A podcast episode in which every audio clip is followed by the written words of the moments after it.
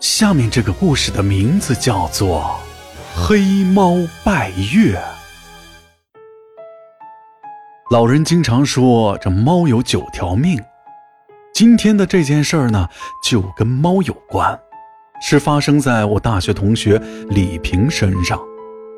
那时候他才十岁，当时家里养了一只老黑猫，已经养了十多年了。这有一年的中秋节。李平睡下之后，被窗外传来的猫叫声给吵醒了。那个声音十分的尖锐。出于好奇，他从炕上爬了起来，爬在窗户上往外看去，就看到对面的屋顶上站着一只黑猫，正是他家养的那只。此时，那只黑猫像人一样站了起来。对着天空做出十分诡异的动作，仔细望去，那黑猫的前爪合十，呈拜月的姿势，两眼发着淡淡的青光，嘴里还不时地发出叫声，这让李平觉得非常奇怪，不知道那只黑猫在干什么。那只黑猫的动作像极了人类参拜神佛时的祈祷行为。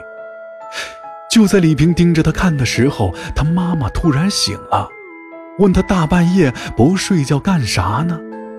李平让他妈看对面的猫，可能是两人说话的声音惊动了对面屋顶上的黑猫，他停下来看了李平一眼，便转身跳下了屋顶。这时李平也害怕了，妈妈就劝他赶紧躺回被窝。因为这个事情引起了他的好奇心，仿佛折腾了好久才睡下，结果早上就起晚了。一出门，他就看到了那只黑猫，它此时正趴在厨房的屋檐上，懒洋洋的闭眼晒着太阳，似乎察觉到李平在看他。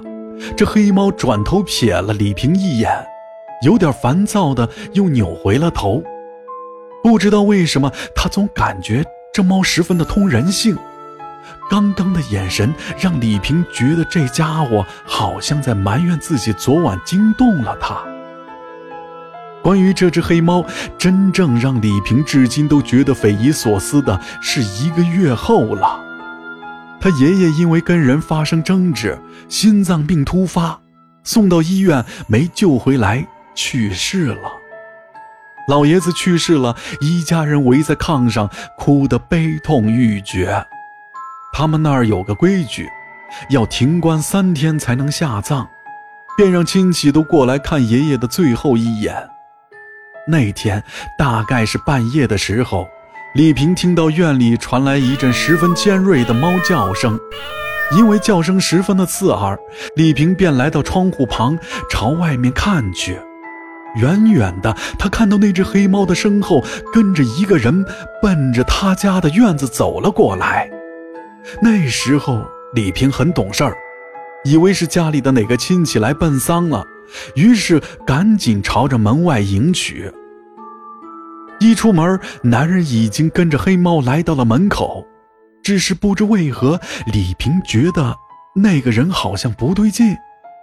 但是因为光线太暗，具体哪里不对劲，他也说不出来。直到这一人一猫走近后，他才看清楚，跟在黑猫身后的人竟然是他去世的爷爷。这反应过来后，李平忙转头对着屋里大喊：“爸妈，快出来！我看到爷爷了！”他的这声吼叫惊动了屋里的人。屋里的长辈听到这话，全都懵了，纷纷跑了出来。一出门，只见李平和一只黑猫在院里。这看大家的眼神，李平就知道他们都认为自己在说谎。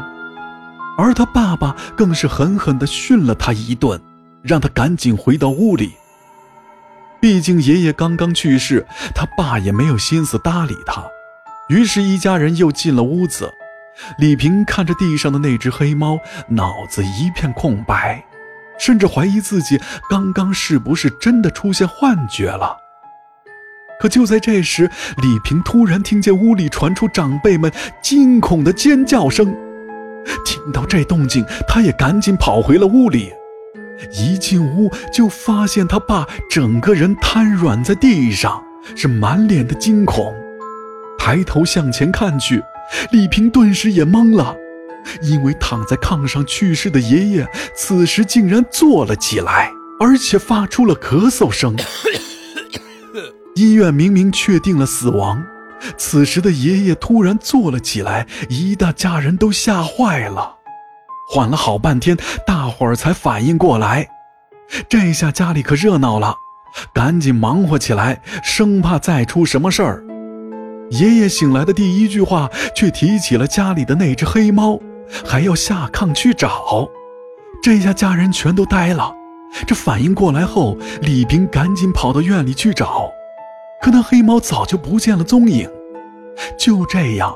被医院确定死亡的老爷子，时隔半天又活了过来。这件事儿在他们那里十里八乡可就传开了。可从那时候开始，那黑猫再没回去过。大家知不知道是怎么回事呢？欢迎留言讨论。好了，本期故事到此结束。如果喜欢洛哥讲的故事，就请分享给你的朋友吧。